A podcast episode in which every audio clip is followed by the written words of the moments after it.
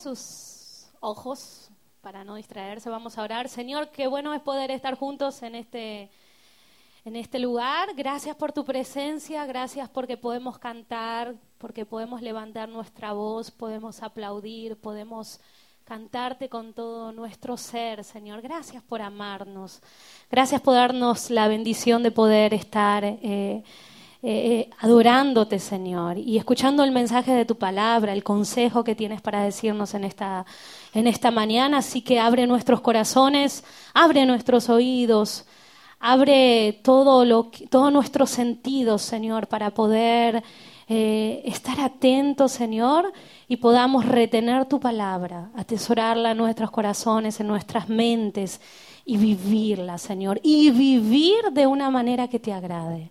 Así que aquí estamos, Señor. Gracias por tu presencia en medio de nosotros. En el nombre de Jesús. Amén y amén. Dios le bendiga. Dios le bendiga. Están alerta, despiertos. Eh, gracias por estar aquí en esta mañana. Mi nombre es Fausto Liriano.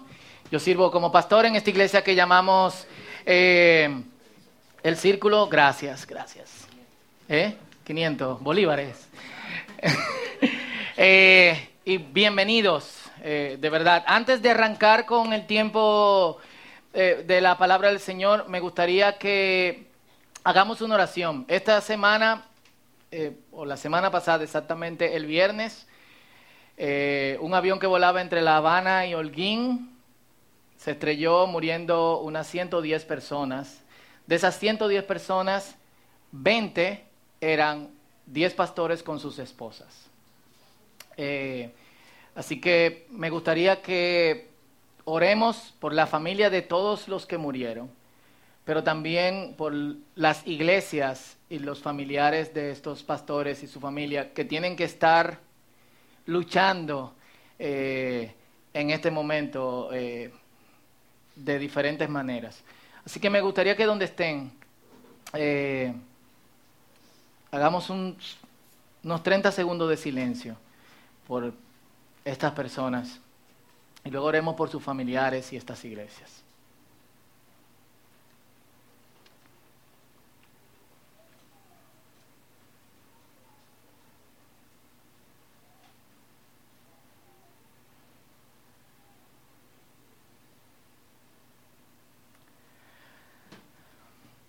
Señor, gracias por tu presencia en esta mañana y oramos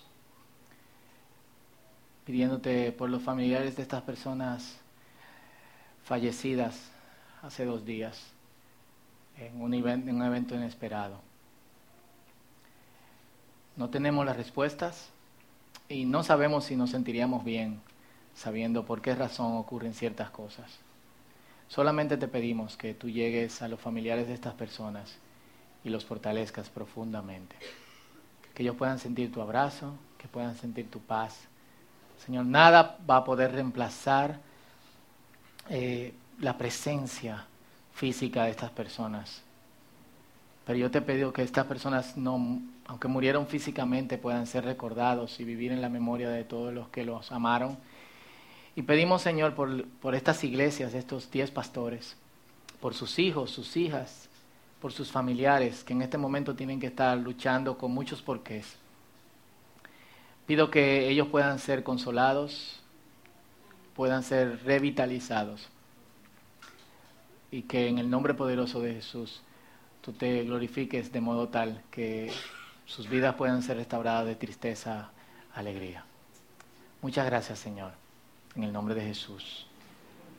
Amén. Y amén. Y esta semana estuvimos eh, haciendo trabajos en Cotuí. Yo tuve lunes y martes picando como, como se debe de picar, de verdad. Eh, y, y, me pasé la semana, bueno, tengo mollero ahora. Pero era como, ¿qué fue? No, ¿qué fue? No sé. Tú no estabas orando de que porque yo estuviera más fuerte y entonces yo no entiendo. Así que eh, agradecemos a los hermanos de Church on the Rock, un aplauso a ellos por todo el trabajo y Eh, le queda hoy y mañana. Mañana salen hacia Canadá, así que oramos por ellos también para que, se, para que lleguen, eh, lleguen bien. Perfecto. Y recalco otra vez, la próxima semana culto en Studio Theater en Acrópolis. Diez y media, misma hora. Lleguen temprano Vamos a pasarla súper bien. Eh, tenemos dos veces el espacio que, hay aquí, así que no tiene excusas para no invitar a nadie. Ya saben, inviten a todas sus eh, madres, abuelas, la vamos a pasar súper, súper bien. Y eh, acabamos de terminar una serie y me gustaría conversar algo con todos en el medio de, de, de esta serie. Yo no sé si yo debo decir esto porque la gente se asusta cuando uno dice este tipo de cosas. Pero pues no lo voy a decir. Eh, pero este es el contexto. Los israelitas se preparan para tomar posesión de la tierra prometida. Algo que están haciendo hasta el día de hoy, pero algo que también estaban haciendo en esa época. Han pasado 40 años desde que salieron de Egipto. ¿Quiénes conocen la historia del Éxodo? Levanten su mano. Prácticamente todos. El Señor libera a los israelitas, salen eh, de Egipto a la tierra prometida, a un lugar que llegaban, si seguían cierto camino, en unas cuatro o cinco semanas caminando. Pero por culpa de los filisteos, la ruta, que eran gente preparada para la guerra, la ruta se extendió y era una ruta que tomaba algunos seis, siete meses caminando tranquilos, refrescándose, parándose en el desierto. Pero por su pecado, estas personas empezaron a dar vueltas en el desierto hasta que todos los que salieron de Egipto murieron. Qué loco, ¿eh? ¿Y en qué consistía la desobediencia de los israelitas? Si bien los israelitas habían pecado de múltiples maneras, es decir, la primera cosa que hacen cuando salen de, de, Egipto, o sea, Dios abre, imagínese usted frente a Playa Caribe. ¿Cuánto han ido a Playa Caribe aquí? Una playita que queda después de Boca Chica, antes de Juan Dolio, tiene doble, triple de este ancho, así que lo voy a ubicar dentro de Playa Caribe. Y usted quiere llegar a Boca Chica, caminando, just for fun, quiere pasarla bien. Y ora el Señor, se abre el mar, llega hasta Boca Chica, se cierra el mar. ¿Cómo tú te sentirías con Dios? Es como, wow. ¿Eh?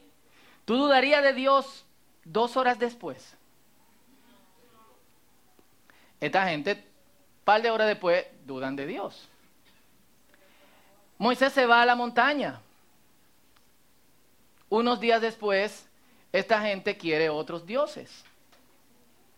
Moisés baja de la montaña, tritura el dios este.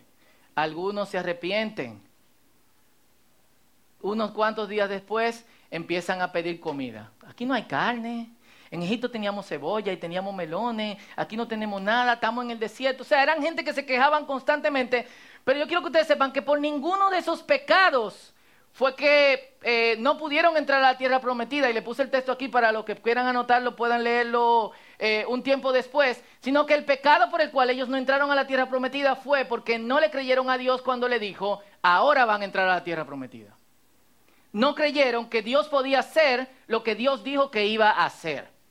No por lo que hicieron. De hecho, cuando estaban bajando de, de, la cuando Moisés estaba bajando de la montaña, porque Dios le dice, baja al pueblo que están adorando a otros dioses, ellos no solamente estaban adorando un becerro, ellos se entregaron a orgías, se entregaron a bebidas, se entregaron a lo que sea que haya sido que se, la droga de la época. No por eso, es por falta de fe. Algo que nosotros tenemos que tener muy, muy pendiente. Así que al inicio del libro de, Josué, que es donde vamos a estar leyendo en el, día de hoy, nos encontramos con un pueblo de Israel diferente. Esta no es la gente que salió de Egipto, son sus hijos. Así que calculamos que tienen en edad de 10 a 38, 39 años. Todos los que salieron en ese tiempo, eh, de, hace 40 años de Egipto, han muerto. Entonces, obviamente son gente mucho más eh, joven, esta gente no conoce Egipto porque nacieron en el desierto, pero tampoco conoce la tierra prometida porque nacieron en el desierto. ¿Qué es lo único que conocen? El desierto. Ahí han vivido, ahí han crecido, ahí se han eh, desenvuelto. Muere Moisés, mueren eh, los demás eh, israelitas. Solamente quedan dos de los que salieron de Egipto, Josué y Caleb. Josué le toca darle a la expedición y esto es lo que Dios le dice, sé fuerte y valiente, no tengas miedo ni te desanimes, porque el Señor tu Dios está contigo donde quiera que tú vayas. Y ese es un pasaje que quienes se lo han leído a sí mismo. Levante su mano. ¿Quién se lo ha dicho a otra gente? Perdón, de este lado. Levanten su mano los que se lo han dicho personalmente. Y se lo han recitado. Mira, te mando que seas fuerte y sea valiente, porque yo soy el Señor tu Dios que está contigo donde quiera que tú vayas. ¿Quiénes se lo han dicho a otra gente? ¿Cuándo tú le dices eso a alguien? ¿Eh? ¿Cuándo está cogiendo lucha? Cuando me dicen, hey viejo, ya tú sabes, valor, es como, ¿ah? ¿En qué lío que Dios me va eh, en que Dios me va a meter? Así que Josué junto con esos muchachos que han nacido en el desierto se preparan para entrar a la tierra prometida. Dios se la ha entregado, pero tienen que pelear por ella. Y se preparan para la guerra. ¿Cómo tú te preparas para la guerra? ¿Eh? Amolando cuchillo, ¿qué más tú haces? En esa época no había ametralladora, ¿qué más? ¿Eh? Entrenando, ¿qué más? ¿Eh? Haciendo ejercicio, ¿eh? Levantando piedra. Ahí estaban todos los israelitas en CrossFit. Desde la mañana normal. Los hombres, levántense, abran la tienda, CrossFit. ¿Por qué peleamos por el Señor? ¿Y qué hacemos? Conquistar la tierra. Eso es lo natural. Y es aquí donde entra el sinsentido de, de las historias bíblicas. Porque se supone que si tú estás en la guerra, tú no solamente tienes que estar entrenado, especialmente si el enemigo está frente a ti. Porque esto es lo que pasa. Los israelitas cruzan el río Jordán, que también se abre. Estaría súper chulo que los ríos se abrieran como la puerta de los supermercados. Como... ¡Wow! Y que somos de Dios. Y llegan y se paran frente a esta ciudad súper fortificada llamada Jericó. La Biblia no nos dice de qué tamaño eran los muros de Jericó, pero por las expediciones arqueológicas se sabe que tenían una anchura de dos o tres metros. Eh, quizá un poquito más ancho porque había casas eh, entre la muralla. Y entonces estas casas no solamente tenían que estar entre la muralla, sino que también debían de estar protegidas. No podía ser un muro que tú le diera un palo y, bajara. Es decir, que probablemente mucho más ancho y tenían una altura de casi 10 metros. Es decir, que lo que son ingenieros aquí, ¿cuánto sería 10 metros un edificio de la ciudad? ¿Eh? Tres pisos. Que en esa época es como Ah, tenemos que contar también que las personas en esa época medían de cinco pies para abajo, no eran más altos. Entonces como tres pisos como, wow. Así que ellos se paran ahí, entrenan ahí. Si tú estás frente al enemigo, tú no solamente entrenas, ¿qué tú también haces? ¿Qué haces? ¿Eh? Planifica, ¿qué más? Vigilas. Si el enemigo está ahí, y tú estás frente al muro del enemigo y tú estás entrenando, hay un grupo también que tiene que estar vigilando. Pero chequen el sinsentido loquísimo de, de, lo bíblico. Leamos en Josué capítulo 5, versículo 2 al versículo 12. Y esto es lo que Dios le ordena a los israelitas que están frente al muro. Todos los varones que estaban listos y preparados para la guerra. Josué 5 del 2 al 12. Página 177 para los que tienen eh, la Biblia que prestamos aquí en el círculo. 5 del 2 al 12. ¿Lo tienen? Y dice así, ¿eh? en esos días el Señor le dijo a Josué, prepara cuchillos de piedra y circuncida a esta segunda generación de israelitas.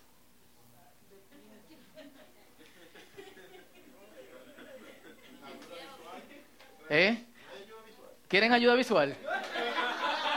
Estamos hablando de circuncisión, no sé. ¿Hay niños aquí? ¿Ayuda visual?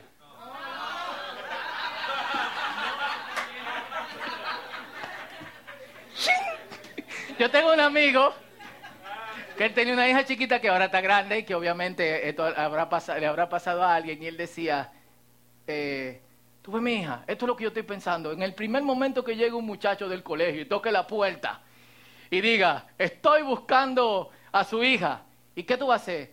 La voy a llevar a, a comer un hamburger, lo que sea. Yo le voy a decir, todo bien, pero si le pasa algo a mi hija, apréndete este sonido.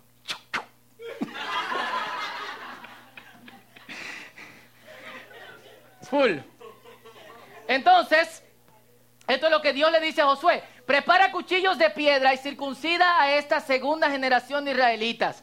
Así que Josué preparó cuchillos de piedra y circuncidó a toda la población masculina de Israel en Gibeá Ha'aralot, que significa el monte de la circuncisión.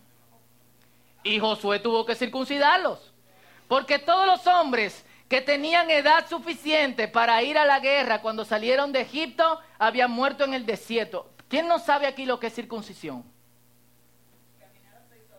¿Eh? Todos saben lo que es circuncisión, ¿verdad? Perfecto. Todos los que salieron de Egipto habían sido circuncidados, versículo 5, pero no los que nacieron después del éxodo durante los años en el desierto. Los israelitas anduvieron 40 años por el desierto hasta que murieron todos los hombres que salieron de Egipto y que tenían edad para ir a la guerra. Ellos habían desobedecido al Señor, por eso el Señor juró que no los dejaría entrar en la tierra que había prometido darnos. Una tierra donde fluye la leche y la miel. Entonces, para que quede muy claro, Josué circuncidó a los, a los hijos de estos israelitas, los que habían crecido para tomar el lugar de sus padres, porque no habían sido circuncidados en el camino de la tierra prometida. Después de ser circuncidados, todos los varones descansaron en el campamento hasta que sanaron. Un tiempo aproximado de dos semanas en esa época.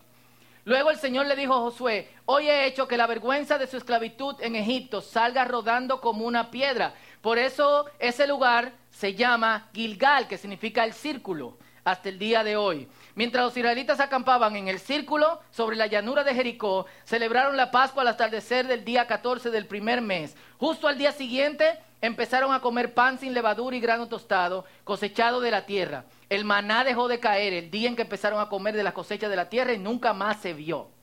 Así que desde ese momento los israelitas comieron de las cosechas de Canaán. O sea, esta es la imagen. Llegaron a Jericó. ¿Qué vamos a hacer? No, vamos a circuncidarnos. Es como... ¿Qué sentido tiene eso? ¿Qué sentido tiene que tú estás frente al enemigo y lo que se te pida sea no atácalo, no eh, eh, entrénense, sino primero lo... Primero, hay una historia similar, de hecho, en Génesis capítulo 34. En Génesis capítulo 34, un grupo de hombres de Canaán eh, deciden aceptar las costumbres de los israelitas para formar parte de ellos. ¿Por qué querían formar parte de ellos? Porque uno de, estos hombres, llamado Siquén, había violado a la hija de Jacob que se llamaba Dina. Como violó a Dina, él quería luego casarse con Dina, pero los hermanos de Dina se quillaron, se enojaron y le dijeron, si tú te quieres casar con Dina, tú tienes que formar parte de nosotros. Perfecto, formamos parte de ustedes. ¿Y cómo formamos parte de ustedes? Eso no es como ahora, di que hagan un cursito, canten el himno nacional, pónganle la bandera y no sé cuánto. Ajá, ñangala fuángala. Circuncisión. Circuncisión. Eh, y ellos dijeron, perfecto, si es lo que tenemos que hacer para ser parte de ustedes, entonces vamos a darle. Lo circuncidaron como la recuperación tomaba dos semanas, esa misma noche, cuando todos los hombres estaban en posición de recuperación, no se lo imaginen para que mantenga la comunión, ellos llegaron y los mataron a todos. Algo obviamente que molestó a Dios y molestó a, a Jacob, pero es para que ustedes sepan el estado de vulnerabilidad en que se encuentra una persona después de que ha sido circuncidado. Entonces Dios le dice a todos los hombres vulnerables.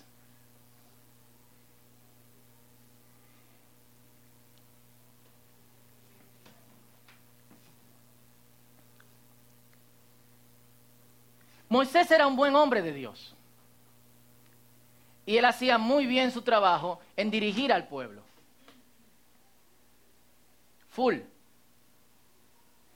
Pero no solamente notamos el pecado de los israelitas por no tener fe y todas las otras cosas que pasaron durante su travesía en el desierto, sino también la inhabilidad de Moisés y de los líderes espirituales en mantener el pacto de ellos con Dios. Dios había hecho un pacto con Abraham y le había dicho todos los hombres, desde el octavo día de su nacimiento, tienen que circuncidarse. Una señal del pacto que yo tengo contigo. ¿Y cuál es el pacto?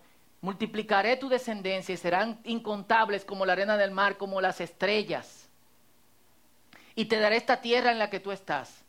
Serás bendecido y serás de bendición. Pero todos tienen que circuncidarse.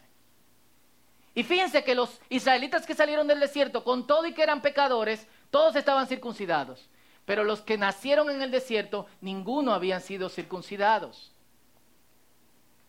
¿Por qué? Habían tenido una desconexión con Dios. Y la segunda cosa es que esta es la primera Pascua que se celebra desde que salieron de Egipto. Estamos hablando de 40 años antes. Y Dios le había dicho a ellos, cada año. y a partir de ahora, este será el primer mes del año, el marzo, abril de nosotros, cuando cae Semana Santa. Cada año celebrarán la Pascua. Comerán el cordero pascual, comerán panes y levadura, comerán hierbas amargas, para que recuerden que Dios los sacó de la tierra de Egipto, donde eran esclavos, y los trajo a una tierra que fluye leche y que le fluye miel. 40 años, no circuncisión y no Pascua. Durante 40 años,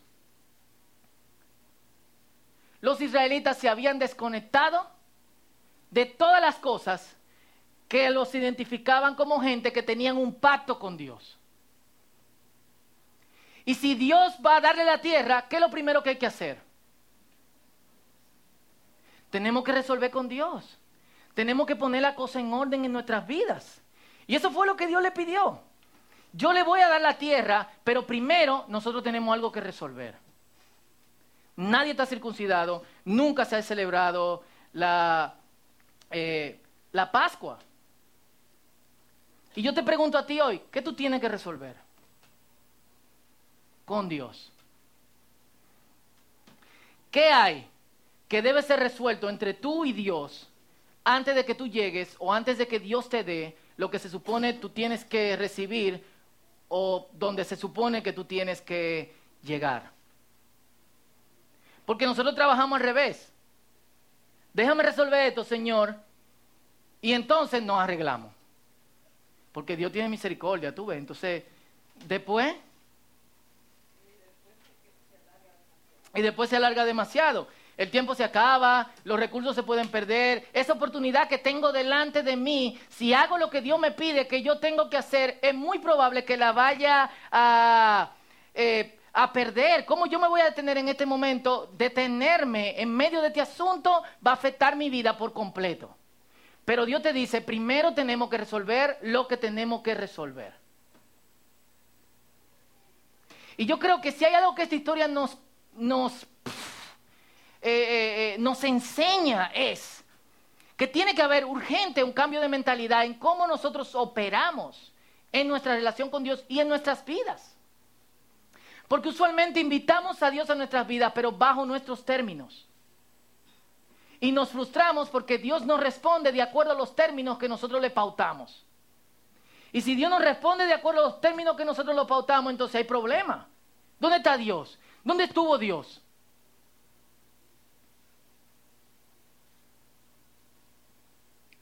La historia de aquí nos enseña al revés. Hay que parar ciertas cosas, vamos a pararlas. Hay que detener ciertas cosas, vamos a pausarlas. Hay que decirle a alguna gente no, vamos a decirle que no. Vamos a confiar en Dios, pero primero vamos a resolver lo primero. ¿Qué es lo primero? Poner en orden mi vida y mi relación con Dios. Porque a la larga y después de todo, eso es lo que va a quedar. Full. Full. Esa actitud que nosotros tenemos revela nuestra falta de confianza en Dios como proveedor, como nuestra guía y como nuestro sustentador. full.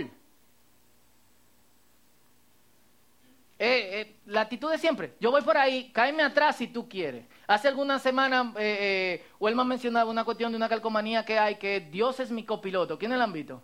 Hay tichera, hay cartera y hay todo lo demás. Dios no quiere ser copiloto de nadie. ¿Dios está a cargo o Dios no va? Entonces, si tú pusiste a Dios como copiloto o si tú pusiste a Dios de segundo, revisa porque ya Dios no está ahí. Tú estás caminando solo. Wow, pero si nos circuncidamos vamos a estar vulnerables, Josué. Seguro le voceaban algunos. Josué, pero tú estás loco. Vamos a dejar algunos que vigilen y primero nos circuncidamos, los, más logísticos. Primero circuncidamos este grupo y este grupo vigila y entrena. Y luego que este grupo esté recuperado y entrena un poquito, este grupo se circuncida y los otros vigilan y entrenan. Y Josué dijo, no. Dios dijo, no tenemos que circuncidar y todos nos vamos a circuncidar con cuchillo de piedra, by the way. en ese tiempo no había anestesia, quiero decirle. Y, Josué sabía esto, Josué sabía que Dios le había dicho, yo voy contigo. Y si Dios dice que Dios va con nosotros, no hay duda, pero si Dios va con nosotros, es bajo los términos de Dios. Entonces, en este breve mensaje de esta mañana, yo te quiero hacer una pregunta. Porque, y no me tiene que revelarle nadie, es la experiencia, es la forma en que nosotros vivimos, es cómo nosotros actuamos, es cómo nosotros nos desenvolvemos. ¿Qué hay en tu vida que tú estás atrasando, pero que tienes que resolver con Dios? Lo repito, ¿qué hay en tu vida que estás atrasando, que has pausado pero que tiene que resolver con Dios. Porque si hay algo así, no deberíamos de pasar de este momento y de este mismo instante sin decir, Señor, yo voy a resolver esto primero. Full. Si en verdad nosotros le creemos a Dios, nosotros vamos a ver que lo que sea que haya necesidad de pausar, de cambiar o de eliminar de nuestras vidas, no se va a comparar con lo que viene después de que pongamos nuestra vida en orden con Dios.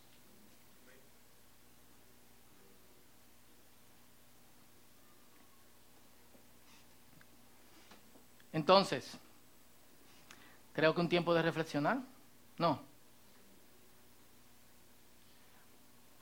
¿Dónde estamos?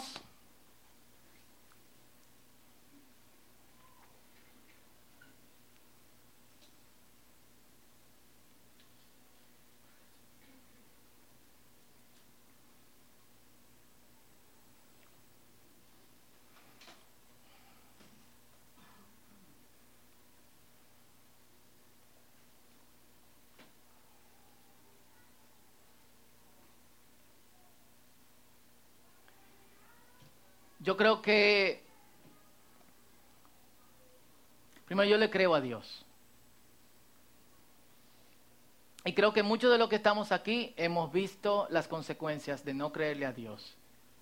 Hemos visto la consecuencia de caminar sin Dios ciertos tramos de nuestras vidas.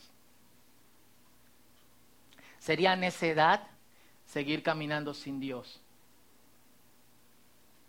Y caminar sin Dios no es solamente eh, eh, darle la espalda a Dios. Caminar sin Dios es caminar bajo nuestros términos y no bajo los términos de Dios, aunque pensemos que Dios está caminando con nosotros.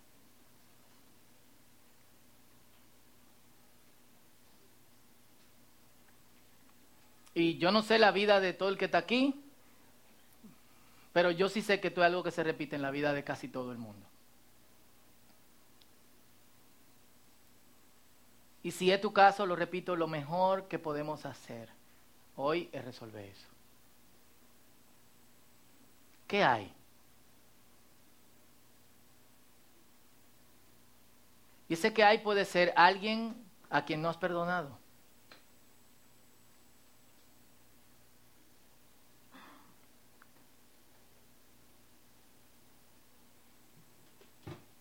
Un rencor que tú guardas quizás hacia un grupo de personas, probablemente de tu familia.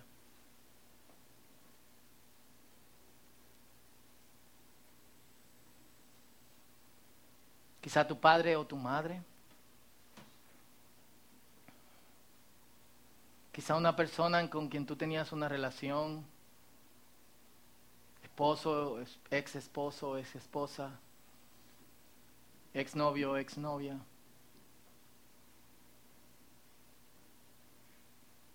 Quizás es un pecado oculto, algo que nadie sabe, solamente lo sabes tú, pero que se repite continuamente.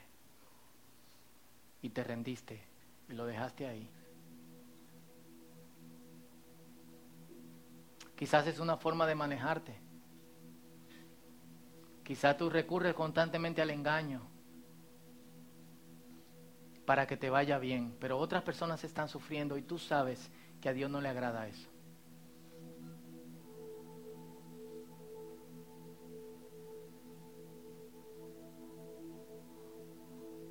Lo que sea, la invitación en el día de hoy es arrepentirnos y arreglar las cosas con Dios. Y arrepentirse es cambiar de dirección. No es reconocer el pecado, eso es una cosa, ni reconocer la situación. Arrepentirse es decidir cambiar de dirección. Así que por uno o dos minutos te dejo a que tú reflexiones en esto. Este es tu tiempo con Dios.